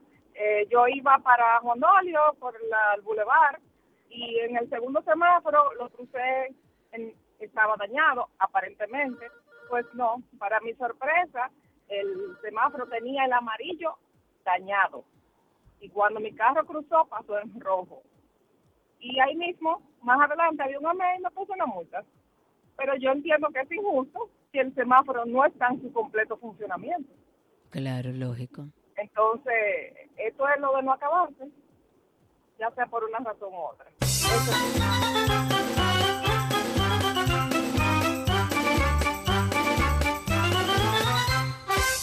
Este jueves, Lea Set Today, la dirigente política Milagros Ortiz Bosch, ha inscrito ya de manera formal la precandidatura a la reelección presidencial del presidente Luis Abinader en las primarias internas del PRM. Ahí está Jochi en la línea. Cuéntanos, Jochi. Gracias, buenas tardes. Eh, sí, esa preocupación de esa joven de, de la cuestión de la música alta, el país tiene que unirse más y las autoridades tienen que ponerse más fuertes porque a veces hay personas enfermas, niños recién nacidos, personas que la música le hace daño, Pero hospitales, claro. colegios. Eso le hace mucho Además, daño al, al altera medio la salud ambiente. mental. Exactamente, también eso, y los patanistas que son, y los motoristas que son las los dueños de la calle, que por favor le den duro también. Buenas tardes. Buenas tardes, muchas gracias. 829-236-9856. 829-236-9856. Valentín está en la línea, cuéntanos. Buenas tardes, Karina. Buena vibra, buena vibra. Amén, Karina. amén. Igual para ti, cuéntanos. Sí, eh, fíjate, Karina, ahorita usted tenía un invitado en el programa. Sí. Y a- a- yo me sumo a la preocupación de cualquier ciudadano que viva al lado de, de, por ejemplo, donde se piense instalar una, una planta de gas. Claro. Eh, Mira, por ejemplo, en el kilómetro 17 de la ecológica, próximo a la ciudad de Juan Bosch, ahí hay unos tanques, unos cuatro, ocho, seis tanques de gas. Y precisamente ah, me preocupa porque, como están de moda las explosiones, al lado se está desarrollando un proyecto habitacional de uno, una cantidad considerable de edificios. A mí me gustaría que como modo preventivo, yo que soy, eh, vivo en el sector, que Ujú. a alguien que tenga que ver con, con, con ese tipo de cosas, pues, que vayan y verifiquen la distancia donde están esos tanques, a la distancia donde están construyendo. Repita el lugar donde es, por favor. Eso es la avenida ecológica, próximo a la ciudad Juan Bosch, en el kilómetro 17. Perfecto, ahí está su denuncia. Muchísimas gracias por su llamada. 829-236-9856 es el teléfono en nuestra cabina. 829-236-9856. El diputado por el PLD, Sócrates Pérez, en el día de hoy también depositó ante la Secretaría General Legislativa una resolución que busca asistir a pacientes con quemaduras para poder brindar ayuda a aquellos que sufren esta condición debido a fuegos, a explosiones y demás. En esta iniciativa, el legislador, que es nativo de Cambita, mostró su preocupación ante el siniestro que ocurrió en San Cristóbal, que ha cobrado tristemente la vida de 27 personas, esto según las cifras oficiales. El congresista dijo que en el país alrededor de 1.600 a 1.700 personas sufren quemaduras graves que requieren atención médica de emergencia y de estas el 30 a 35% son por electricidad, pero en los últimos años han aumentado el tema de las explosiones por gas y por químicos. 829-236-9856. Michael está en la línea. Estrellita. Gracias. Ah, no, no, mi Eh, era por estrellita, perdón poco- usted. Cuente No, usted, no, Michael. no, no, no. Era, No, pero tú puedes volverte estrellita así de repente y empezar a ser estrellita. Ah, no, no, nos convertimos, no hay problema. Adelante, cuéntanos. Voy a aportar un poco, un poco sobre el tema del ruido que se eh, comentaba hace un momento.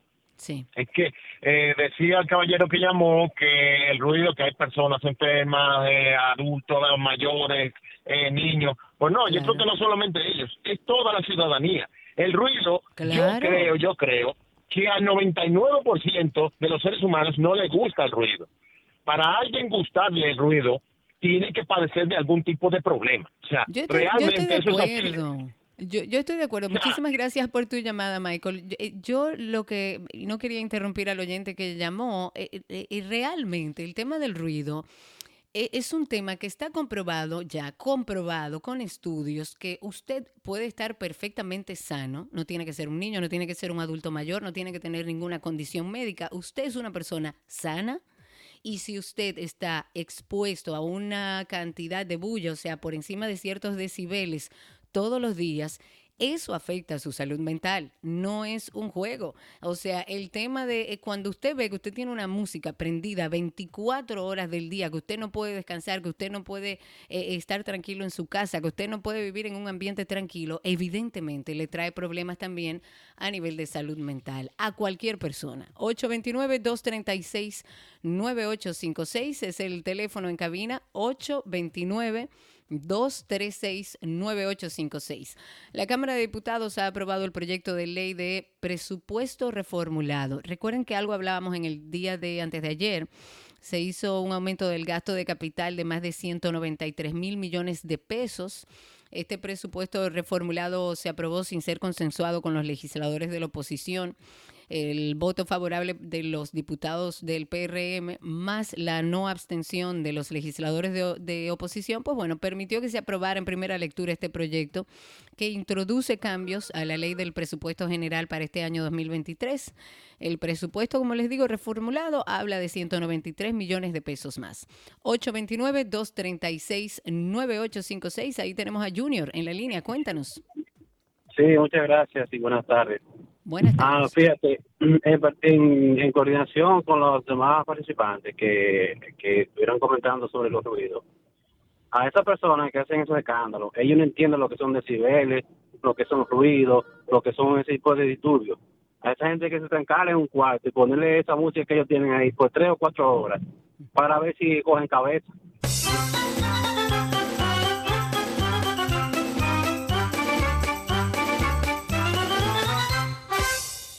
829-236-9856. Ariel está ahí con nosotros. Cuéntanos, Ariel.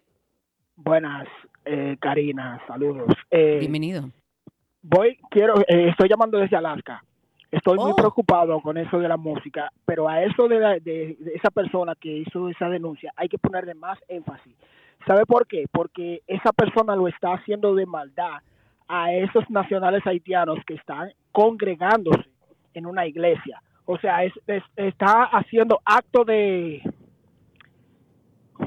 Es ¿De como qué? vandalismo en contra de, de esa etnia. ¿Entiendes? Entonces, eso está, muy, eso está muy mal. Eso puede terminar en desgracia. Más énfasis a eso, por favor. Estoy de acuerdo contigo. 829-236-9856. 829-236-9856. Y cuéntenos cómo está la calle. ¿Dónde están los tapones? Si usted anda en la carretera como yo hace algunos días y se encuentra que ningún camión cumple con la ley de tránsito, por favor llame. 829-236-9856. El cuarto juzgado de instrucción de la Cámara del Distrito Nacional eh, ha suspendido la audiencia que tenía de revisión obligatoria a las medidas de coerción que se le dio a Wesley Vincent Carmona, alias el Dotolcito, y a Alison de Jesús, alias Chiquitico o Chiquito, por el atraco en el que tristemente perdió la vida el joven Joshua Omar Fernández. Eh, estuvimos viendo esta mañana, bueno, que él estaba llegando a su audiencia. Lamentablemente se suspende esta audiencia. Según los abogados de la víctima, el tribunal toma esta decisión para que mm, de forma unificada pues se le conozca la revisión obligatoria. El Ministerio Público, eh, por su lado, pidió al tribunal una prórroga de dos meses para poder completar también la acusación formal. Así que tanto la revisión obligatoria como el pedimento del órgano persecutor serán conocidos el próximo jueves 24 de agosto. 829-236-9856. 829-236-9856. Ahí tenemos una llamada. Máximo está en la línea. Cuéntanos. Muy buenas. Saludos desde Higüey. Desde Higüey, cuéntanos. Mm, Máximo, estamos Porque, perdiendo señal. Voy a ver si puedes acercarte a una ventana o si te estás moviendo, pero no te escuchamos. Intentemos Ah, nueva sí. vez. Adelante, Máximo. A ver, ¿me, me escuchan? Ahora sí. No, lamentablemente Máximo parece que está en un lugar con mala señal. 829-236-9856. 829-236-9856. Hablemos también del juez de la Oficina del Distrito Nacional de Atención Permanente que ha dictado tres meses de prisión como medida de coerción al cubano Julio César Llorente López. Recuerden que este es o esta es la persona que está acusada de agredir a un agente del DGCET. El magistrado ya envió a este extranjero al Centro Correccional y de, Rehabilitación de Najayo Hombres en San Cristóbal. Todos vimos el porqué, por agredir a un agente, el agente de nombre José Alcántara. Él adoptó esta decisión por entender que con la bofetada eh, que le propinó a la gente ofendió al Estado Dominicano. 829-236-9856. Lisette está en la línea. Cuéntanos, Lisette. Sí, bueno, hola Karina, Sergio, ¿cómo están? Bienvenida, muy bien. Sí, llamo porque me venía transitando hace unos minutos por el túnel de la 27, Sí, el tramo que cruza la Lincoln y la Churchill, sí. y debido al agua está lloviendo dentro del túnel ahora mismo, o sea, Dentro hay una del filtración túnel. increíble, increíble, sí, que cae Wow, dentro del vidrio y la verdad que uno hasta se, puede, se espanta y puede cometer cualquier accidente, eso es preocupante, con, sobre todo con la lluvia que estamos teniendo últimamente. Así que las Muchísimas autoridades ahí que gracias. pongan atención. Muchísimas gracias por la información. Ya saben también los que andan circulando por esa zona, anden con precaución porque dentro del túnel está lloviendo. 829-236-9856. 829-236-9856. Edenorte, el director general Andrés Cueto Rosario ha dicho que el aumento que se ha reflejado en las facturas de los clientes se debe al alto consumo de energía eléctrica, no porque haya aumentado. Él dice que es la época de calor que ha hecho que todo el mundo vea su factura crecer. Eh, él responde así a los cuestionamientos que han venido realizando diferentes grupos populares que en los últimos días se han manifestado incluso en las oficinas de, de Norte en Santiago y otros puntos del Cibao. Según Cueto Rosario, o sea, según el director de Edenorte, la educación sobre el uso responsable de la energía y la promoción de la seguridad eléctrica han sido pilares fundamentales en esa labor. Ha aclarado que cada acción ejecutada desde la dirección de Edenorte se hace poniendo primero los intereses de los usuarios.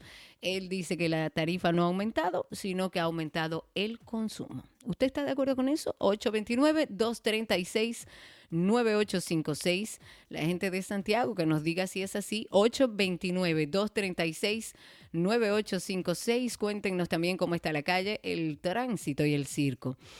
Hablando de salarios de los sectores económicos, hay un índice global de, de este tema, de salarios de los sectores económicos, que ha, montra- ha mostrado un aumento interanual de un 8.2% a junio de este año.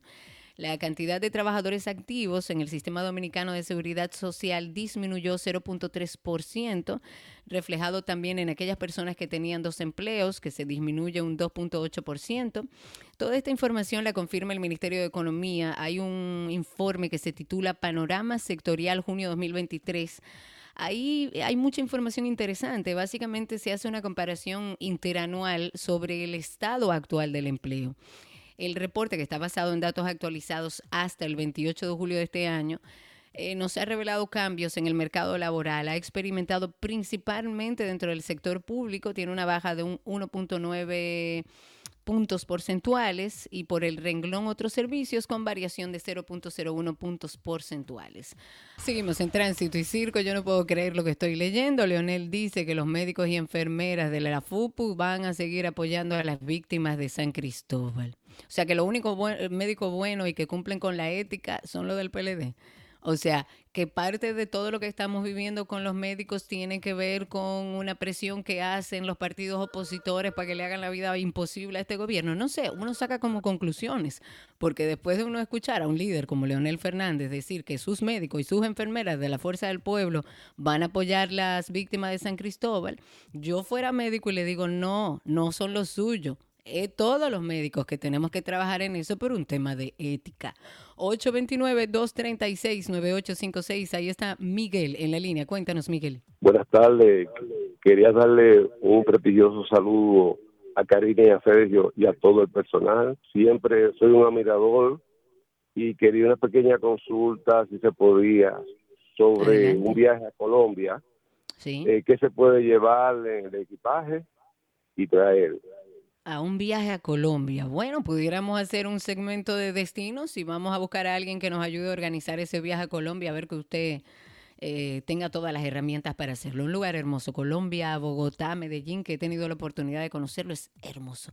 829-236-9856. Cuéntenos cómo está todo allá afuera. 829 236-9856. La Junta sigue hablando y ha emitido ahora una resolución que va a regular la participación de funcionarios públicos en el periodo de pre-campaña y en la campaña electoral. Todo esto de cara a las elecciones del año que viene. Hay cosas que no se están cumpliendo a simple vista en la calle. Señores y señores, ese es nuestra Yané Yané. Ese es Ay Yané. Entonces, Miki, busca ahí, Ay Yané. Ayúdalo ahí, Cristi. Ay Yané. Y con ustedes, ay, ay, Yané. Buenas tardes, ¿cómo está usted? Incluso estaba lleno de mao mao. Ay, Yané. Con mucho oficio en mi casa, pero bastante oficio. Porque no es un Marilyn, es un Marilón. ¿Entiendes? Eh, hola, amiga, ¿cómo estás? Gary, ¿cómo está mi niña? Yo estoy muy bien, ¿y tú? ¿Y dónde anda Sergio? Sergio está muy, muy súper últimamente. Ah, no, él está en otra Este cosa. no muchacho está en está esto. buscándose la paca, mi amor. Ya lo sabe usted. Cuéntanos a ver.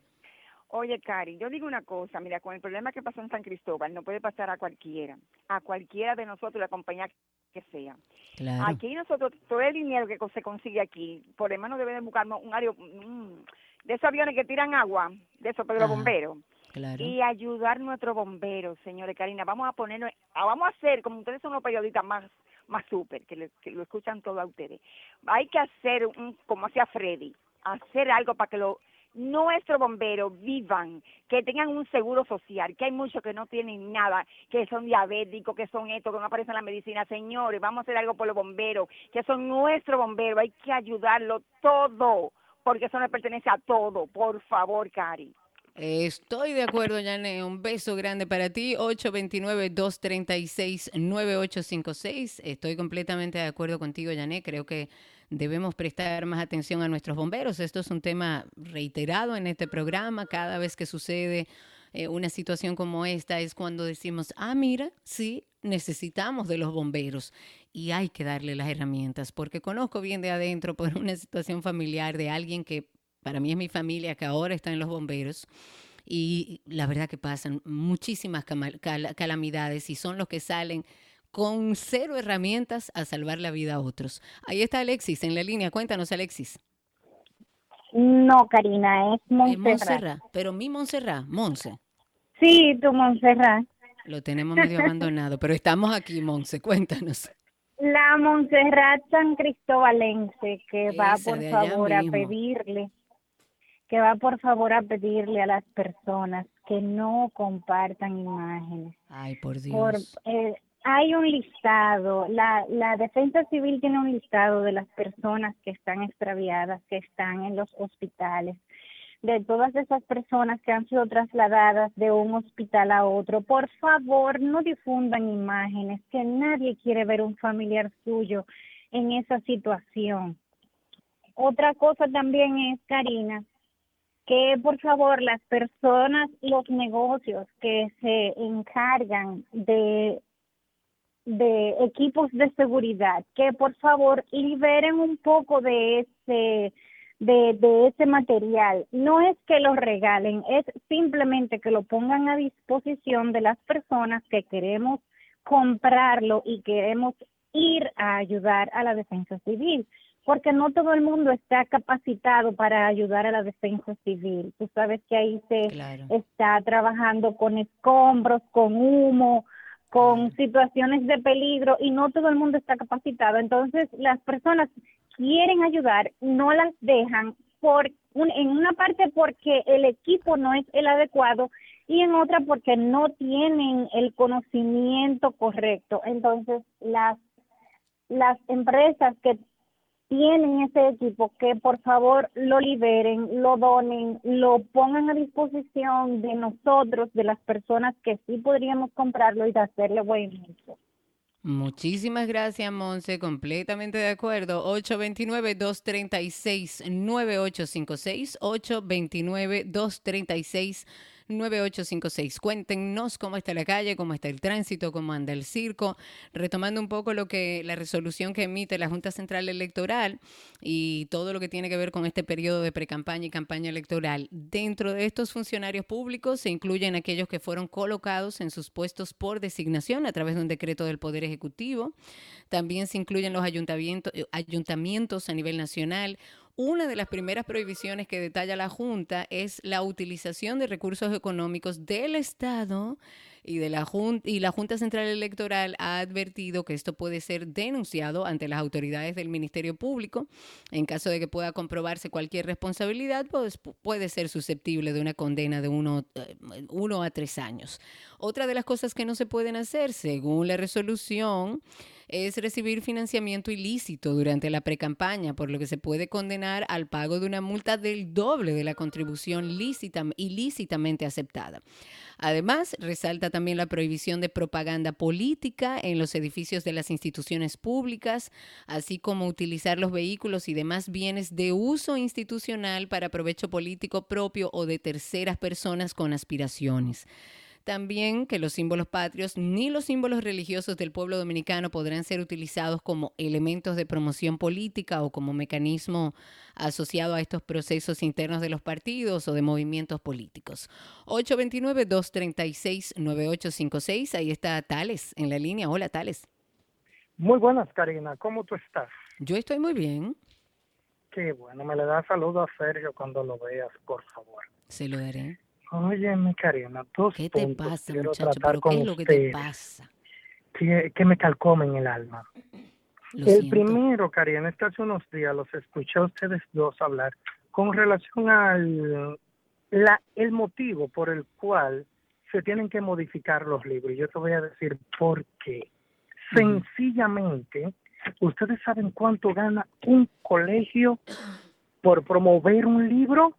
No, no sé. en la editora, es un dato que tenemos que averiguar, porque te aseguro que es mucho dinero que se mueve entre las editoras y los colegios cuando les presentan Pero tú un dices libro, que porque dan, tú dices que le dan una comisión por, por porque Claro, ese sea el libro a elegir. Ese es el libro a elegir, porque se supone que no importa si yo escojo un Susaeta o un Dicesa, tiene que tener la misma información con otras palabras, pero Sí. debe ser lo mismo. Pero el colegio dice, yo quiero que tú compres esa marca. A ti te obligan a comprar una marca determinada de un libro. ¿Por qué no te obligan a lo mismo a comprar un cuaderno? El cuaderno tú coges que te quieres, pero los libros, ellos te dicen qué casa editora es la que ellos desean. Las comisiones que se mueven por debajo, si se averigua, son muchas.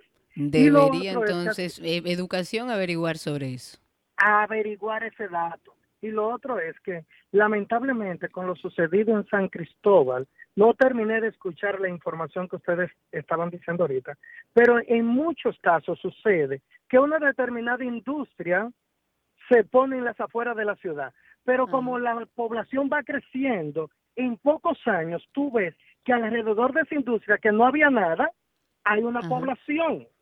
Entonces no es la industria que ha violentado, no sé lo que pasó en San Cristóbal, pero en muchos casos no es la industria que ha violentado, sino que urbanización y planificación de la ciudad no le ha dicho a las personas, no pueden construir en esta determinada, en esta determinada localidad porque hay una industria. Sencillamente la gente empieza a construir y después suceden desgracias como esta. Gracias, Karina. Gracias a ti. 829-236-9856. 829-236-9856. Cuéntenos cómo está la calle, cómo está el tránsito y el circo. Yo creo que finalizamos con Wilmer. ¿Está ahí o con Wilmer era que estábamos hablando? No está ahí Wilmer. 829-236. 9856. Cuéntenos cómo está todo allá afuera. Agentes policiales de inteligencia del DINTEL, que es la Unión de Acción Rápida y la Policía Preventiva, debidamente acompañados del Ministerio Público, decomisaron un laboratorio clandestino de bebidas adulteradas. Dios mío, a esa gente hay que condenarla por intento de homicidio. Se ocuparon 186 cajas de alcohol adulterado, equivale a más de 1.700 unidades, así como también etiquetas, tapas de diversas marcas, bueno, entre muchos otros objetos. Esta intervención la ejecuta, se ejecutó en la madrugada de hoy en, en una residencia donde operaba este laboratorio, ahí en el sector Altos de Rafey. Hay varios eh, ya intervenidos que fueron también llamados por la justicia y se le dará seguimiento. Ahí está Carlos en la línea. Cuéntanos, Carlos. Sí, muy buenas tardes. En ocasiones yo escucho personas hablar y me sorprendo la facilidad con que tienen para acusar. Ah, sí, yo trabajé, yo he sido profesor por 30 años en el área de inglés. Yo trabajé para dos editoras. Sí. Al día de hoy, yo tengo ya 5 o 6 años que salí. Yo nunca negocié, excepto la capacitación de maestros y eh, el, el- el suplir las guías de trabajo. Porque yo nunca, a mí nunca se me motivó a decirle, dale 10 pesos a fulano de tal. Y yo tengo un colegio personalmente de hace unos años atrás ya, como es mi área, cuando lo dejé. Y hasta ahora no ha aparecido el promotor de ninguna casa editora que me haya ofrecido eh, cosa alguna, porque yo pongo los libros. Los libros los llevan las editoras a, las, a los colegios. Pero Ellos ven el formato que están trabajado y eligen trabajar de una forma y es un desorden si tú pones uno de uno, uno de otro. Ahora, los contenidos deben ser iguales y eso es cierto, pero yo nunca vi ese asunto de te doy tanto para que me ponga tal libro.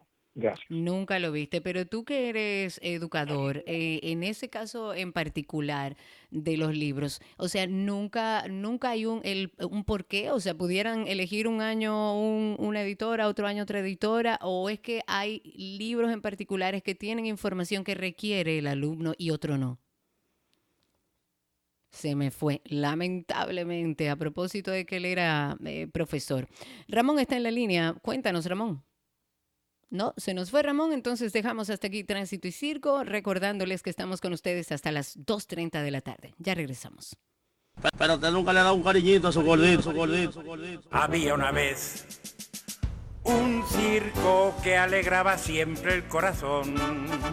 Sin temer jamás al frío o al calor, el circo daba siempre su función. Siempre viajar, siempre cambiar. Otro país, otra ciudad. Es magistral, sensacional. Somos felices al conseguir a un niño hacer reír.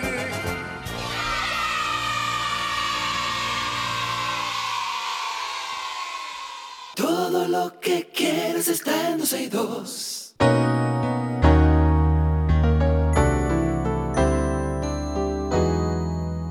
Estamos en nuestro segmento de medicina. Recibimos en cabina a la doctora Jenny Disla. Ella es especialista en endocrinología y nutrición, pasada presidenta además de la Sociedad Dominicana de Endocrinología y Nutrición. Jenny, bienvenida. Muchísimas gracias por estar aquí. Buenas tardes, Karina. Gracias. No estoy escuchando a la doctora. Vamos a tratar de subirle el micrófono y ver si estamos usando el micrófono. Ahora sí, un poco mejor. Vamos a ver si lo subimos. Ahora sí, Jenny, ¿cómo estás? Buenas tardes, Karina. Gracias por la invitación. Para mí un placer. Vamos a hablar sobre la tiroides. ¿Qué pasa si la tiroides no funciona bien? Arranquemos por ahí. Primero digamos, ¿qué son las tiroides? Bueno, lo primero es que es una sola tiroides. Y que Exacto. todo el mundo tiene tiroides. Los pacientes por, eh, con frecuencia preguntan que quieren saber si tienen tiroides y la respuesta es sí. Todo el mundo. Es como tener nariz, ojos, boca, brazo. Es una glándula eh, pequeña, 20 gramos más o menos, está en el cuello, en la parte central, y produce las hormonas tiroideas, que son la T3 y la T4. Y es regulada por la hormona TSH, de sus siglas en inglés, hormona estimuladora de la tiroides, que se produce en otra glándula, en la hipófisis, en el cerebro. Pero la tiroides tiene la particularidad de que sus hormonas intervienen en todo el cuerpo, son como unas vecinitas chismosas que en todo intervienen, regulan el metabolismo, la temperatura corporal, el peso, la función de otros órganos y de otros sistemas como el sistema gastrointestinal, cardiovascular, el cerebro. Es un, son unas hormonas muy importantes para el buen funcionamiento de nuestro cuerpo realmente. Ok, entonces ahora sí, ¿qué pasa si la tiroides no funciona bien? Para, la, eh, para uno evaluar la tiroides, en cuanto al tema de funcionamiento, pueden haber dos escenarios. Un hipotiroidismo, que es cuando hay una deficiencia de las hormonas tiroideas, o un hipertiroidismo, que es un exceso de hormonas tiroideas. Por lo general, en los laboratorios tiende a confundirse porque la TSH, que es la hormona estimuladora de la tiroides, va a estar al revés, vamos a decir. Cuando hay un hipotiroidismo, la TSH va a estar elevada, con T3, T4 baja. Y cuando hay un hipertiroidismo, la TSH va a estar disminuida con T3 y T4 altas. Y como les dije, que la tiroides interfiere en todo en nuestro cuerpo, cuando hay una deficiencia de hormonas tiroideas, es como que bajaron los breakers. Los breakers. Ajá. Está todo enlentecido. Hay un enlentecimiento del metabolismo y por eso hay una tendencia a ganar peso. Hay un enlentecimiento de la función de nuestro cerebro, de la función de los intestinos y por eso hay estreñimiento, eh, problemas de digestión. También hay disminución de la temperatura corporal. El paciente puede tener más frío. Incluso hay, hay alteración muy diversa porque como las funciones son tan diversas, asimismo los síntomas Claro. van a ser diversos. Y hay que identificarlos de si son hipotiroidismo o si es un hipertiroidismo. Cuando es ¿Y el ¿Cuáles son? eh, perdóname que te interrumpa ahí, porque como hablamos de muchos síntomas, porque tiene muchas funciones la tiroide, ¿cuáles serían los síntomas quizás más comunes o que establezcan mal el mal eh, más el mal funcionamiento de la tiroides? Si es hipotiroidismo, el paciente se va a sentir cansado, apagado, triste, eh, porque también altera mucho el estado de ánimo. Se va a sentir con enlentecimiento del pensamiento, se le pueden olvidar algunas cosas, puede tener estreñimiento, eh, intolerancia al frío, se le da más frío de lo normal, piel seca, uñas quebradizas, caída de pelo. eh, puede haber dolor muscular también, Ok. llanto fácil. Eso, es en el todo adulto. el hipertiroidismo. Hipo, deficiencia de hormonas ok. tiroideas. Ok, y mucha gente dice que depende si es hipo o hipertiroidismo, ti- eh, tienden o a subir o a bajar mucho de peso, ¿es así? Sí, el hipo, como les dije, es tiende a haber un aumento de peso. A-. Ahora, si hay un hipertiroidismo, hay un exceso de hormonas tiroideas y en este caso, entonces, todas las funciones que realizan las hormonas tiroideas van a estar aumentadas. Entonces, el Claro. paciente hipertiroideo va a hacer todo lo contrario. Es un paciente que está acelerado, pierde peso, tiene insomnio, o sea, tiene eh, insomnio, no puede dormir bien. El hipotiroideo, por el contrario, le da mucho sueño. El paciente hipertiroideo también puede tener eh, piel fría, mucho calor, puede tener temblores, aumento de las evacuaciones. Es un paciente que está muy activo realmente. Ok, ¿y qué pruebas se utilizan para determinar si esa glándula está funcionando adecuadamente? La prueba por excelencia, la que se recomienda en todas las guías internacionales, es la TSH. Medir la hormona estimuladora de tiroides en sangre. Con esa prueba sabemos si la tiroides funciona bien o no. Si no está bien, entonces se pueden agregar también T4 libre, T3 para completar el perfil. También se hacen los anticuerpos para determinar la causa del mal funcionamiento de la tiroides. Ok, y regularmente, ¿cuál es el motivo de esa mal causa? De, de ese mal funcionamiento, perdón. En la mayoría de los casos es el sistema inmune. Resulta que el sistema inmune, que es nuestro sistema de defensa, el que ataca a cualquier ente extraño que llegue a nuestro cuerpo, a veces se equivoca y produce enfermedades cuando ataca órganos que forman parte de nuestro cuerpo. En este caso, cuando el sistema inmune se equivoca con la tiroides, produce una enfermedad autoinmune que es el puede ser la tiroiditis de Hashimoto, que es la causa más frecuente del hipotiroidismo en poblaciones con suficiente yodo en la, en la alimentación. O la enfermedad de Graves, se escribe Graves, pero no es Graves, Graves. Ok. es bueno decirlo. Sí, se lo digo siempre a los pacientes. Y la enfermedad de Graves es la principal causa del hipertiroidismo. En ambos casos es el sistema inmune que ataca o bloquea la tiroides, alterando su funcionamiento. Ok, ¿y cómo se trata entonces típicamente el hipotiroidismo y también el hipertiroidismo? Para lo primero que hay que hacer es diagnosticarlo. Exacto. Exacto. Y va- tenemos que reconocer los síntomas de hipotiroidismo o de hipertiroidismo y conocernos a nosotros mismos. Si yo tengo antecedentes familiares de hipo, de hipertiroidismo, o si tengo los anticuerpos elevados porque ya fui evaluada y sé que tengo esa predisposición, pues una vez yo reconozca síntomas de que las cosas no están como normalmente deben de ser, debo de acudir al médico para que me evalúe y entonces el endocrinólogo, que es el médico que atiende la tiroides, no hay otro, eh, le pueda decir cuál es la situación con la tiroides. Y otra cosa es que la tiroides, los síntomas del hipotiroidismo, por ejemplo, se pueden confundir con otras deficiencias de otras vitaminas y otras causas que no, no necesariamente es la tiroides.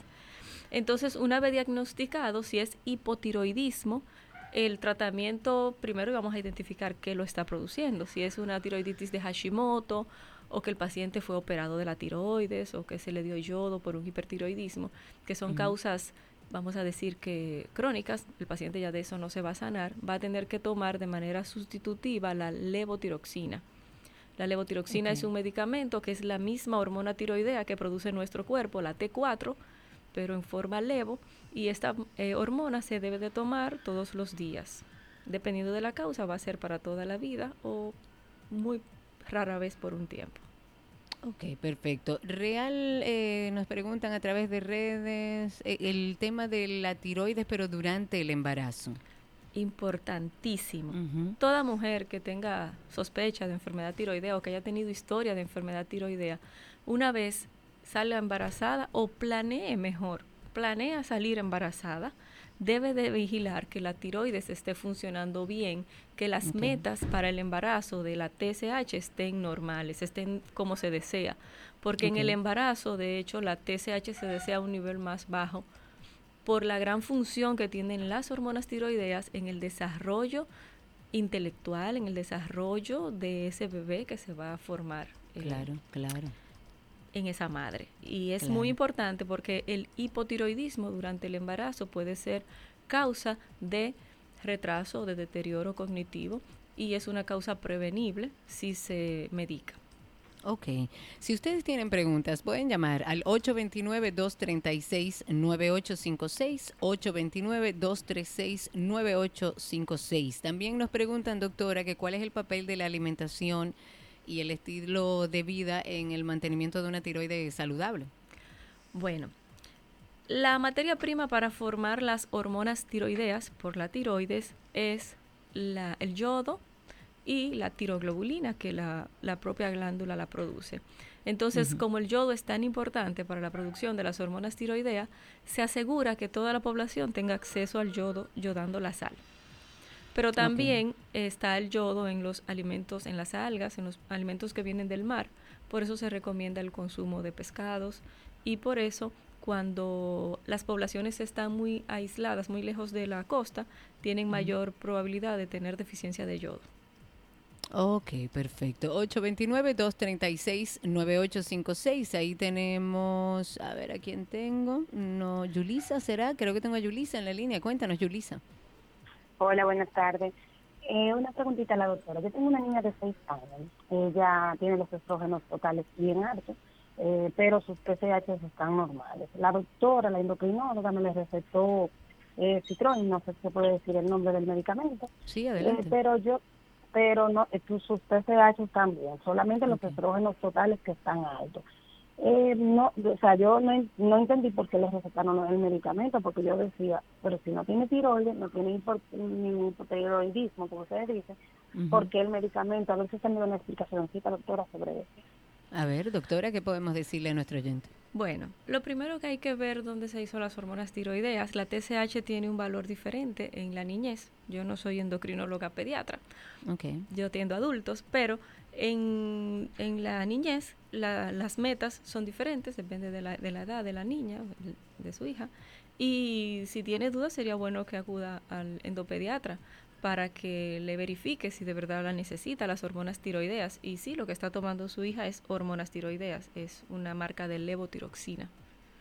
Ok, ¿hay alguna, y, y me viene la pregunta ahora escuchando a este oyente que llamó, ¿hay alguna forma que a lo mejor haya un falso positivo, un falso negativo? O sea, que a lo mejor alguien realmente esté viviendo una situación con su tiroide, pero que no salgan en los exámenes, o eso no es posible? Es muy posible y muy frecuente realmente. Por eso en endocrinología siempre tendemos a confirmar cualquier dato anormal. Si de entrada me sale una TSH alterada, pero el paciente no me luce como que tiene lo que me dice el laboratorio, se debe de confirmar. Puede haber error del laboratorio por reactivo, por mala realización de la muestra. por- Hay muchos factores que intervienen y por eso siempre se confirma para estar seguros antes de medicar a un paciente. Además de cuando se va a repetir, se hacen otras pruebas para determinar la causa. Como les dije, la tiroiditis de Hashimoto es la principal causa y se mandan a hacer los anticuerpos. Y así sabemos qué pasó con esa tiroides. Perfectísimo, doctora, ¿qué se nos queda para el este hipertiroidismo. El hipertiroidismo, porque todo lo que hemos hablado del hipo. Eh, Del hipo, hablemos Ajá. del hiper. Entonces, cuando hay un exceso de hormonas tiroideas, que es el hipertiroidismo, el, el paciente va a tener, como les dije, todo eh, exagerado, alterado, todo muy rápido. eh, Sí. Falta de sueño, acelerado y eso. Entonces, el tratamiento del hipertiroidismo siempre va a depender de la causa. Puede ser por enfermedad de Graves, por bocio tóxico y muchas otras razones que dependiendo de la causa, el médico que lo evalúa, el endocrinólogo, y dependiendo del tamaño de la tiroides, si tiene nódulos, las características de esos nódulos o no, se decide dar tratamiento definitivo. Primero se bloquean con pastillas bloqueadoras de la tiroides y luego se decide dar eh, yodoterapia o cirugía. Es más complicado el hipertiroidismo, por suerte es menos frecuente. Perfectísimo, doctora. Muchísimas gracias. Qué bueno tenerla aquí hablando un poco sobre este tema. Ustedes pueden consultar con la doctora en el Centro Metabólico, arroba Centro Metabolic. Así lo puede conseguir en redes sociales, también en la Torre Profesional Corazones Unidos. Y el teléfono es 829-333-4313. Muchísimas gracias, doctora. Ok. Gracias a Un ustedes abrazo. por la invitación y que tengan una feliz tarde. Que así sea. Un abrazo grande. Hasta aquí Medicina en 12 y 2.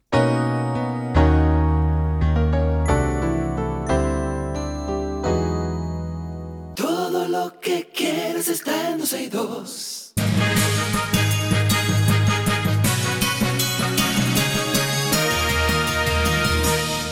Aquí están las noticias actualizadas antes de finalizar. El ministro de Salud, Daniel Rivera, ha informado que han sido atendidas hasta el momento más de 73 personas por problemas psicológicos de aceptación. Esto debido al pánico que sufrieron por la explosión en Villa Valdés, en San Cristóbal.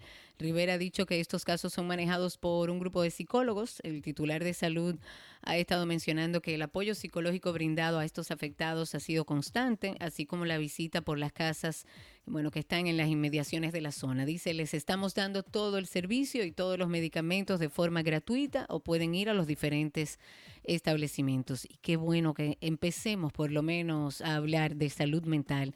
Estos son eventos que dejan eh, cicatrices en todos los familiares y personas que han tenido que vivir alrededor de esta situación. En un hecho sin precedentes, los presidentes del Senado y de la Cámara de Diputados se reunieron este jueves, o sea, hoy, y desde el hemiciclo de la Cámara Baja han acordado trabajar en conjunto para agilizar la aprobación de los proyectos que sean aprobados en ambos órganos legislativos. Ricardo de los Santos, que es el presidente de la Cámara Alta ahora, dijo, y cito, Entiendo que debemos mantener la mejor comunicación posible para que todos los proyectos de ley que se conocen en una de las cámaras se le dé salida oportuna por el bienestar del país. De los Santos también dijo que se está avanzando en los trabajos que se realizan en las dos salas del Congreso Nacional. Ellos tienen, ellos dicen que e, ellos dicen, yo cito, no tenemos dos congresos, tenemos uno y trabajamos para dotar al país del mejor marco legal posible. En otra información, 25 sectores del Gran Santo Domingo se han quedado sin servicio de agua potable a partir del día de hoy y hasta el 19 de agosto con la salida del acuerdo de Duey por parte de la Corporación del Acueducto y Alcantarillado de Santo Domingo. La Casa ha dicho que implementará a partir de hoy una serie de trabajos en ese sistema para que se mejore la distribución del líquido y entre las acciones que se van a realizar están la de extracción de material granular en la obra de de toma para mejorar la captación del agua. Van a corregir la avería en la línea, eh, en la línea la van a poner de 30 pulgadas. Eso es próximo a las plantaciones de cítricos de Villa Altagracia que también tiene un empalme ahí, en el kilómetro 15 de la marginal de la autopista Duarte. La idea es que se va a mejorar el agua, pero estarán sin servicio de agua durante unos días. La Cámara de Diputados discute hoy una resolución en la que se proponen asistir a las personas que fueron afectadas por la explosión ocurrida en San Cristóbal. Este, el texto de esta resolución contempla una, una donación de 110 mil pesos dominicanos, además de una donación individual que se deduzca de su salario por un monto de 10 mil pesos. La iniciativa de resolución ha logrado unidad de criterio entre los que representan las bancadas como un mensaje de unidad que busca despertar la conciencia nacional para generar ayudas en beneficio de todas estas personas que, bueno, han perdido familiares, fueron heridos o, vieron destruir sus pertenencias. En otra información, el COE colocó en el día de hoy ocho provincias en alerta verde debido a las lluvias que se esperan en esas demarcaciones. Todo esto a causa de la interacción de una onda tropical y una vaguada que anda por ahí. La medida abarca, y presten atención para que tomen todas las medidas de prevención. Distrito Nacional, Santo Domingo, San Cristóbal, Mayor. Monte Plata, Duarte, Samaná, que ya lo estamos viviendo aquí, mucha lluvia, y María Trinidad Sánchez. El organismo advirtió de posibles crecidas de ríos, de arroyos, de cañadas, así como de inundaciones repentinas. En ese sentido, se recomienda a las personas que se abstengan de cruzar ríos, de cruzar arroyos y cañadas que que vean que presenten altos volúmenes de agua y no hacer uso de los balnearios en esas provincias que están bajo alerta. A cuidarse, señores.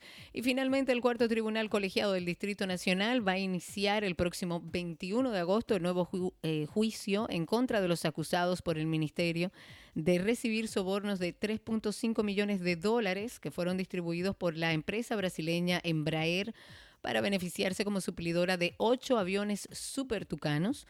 La fiscal de la Procuraduría Especializada de la PEPCA ha dicho que el nuevo juicio que ha ordenado la Corte de Apelación en el caso super tucano fue aplazado para el próximo 21 de agosto porque una de las partes que representa a la empresa Magic Corp ha prestado o presentado una situación de salud, razones por las cuales, bueno, eh, se está recibiendo atenciones médicas en este momento y empezará más adelante. Así terminamos esta parte informativa de 12 y 2 con nuestras noticias actualizadas.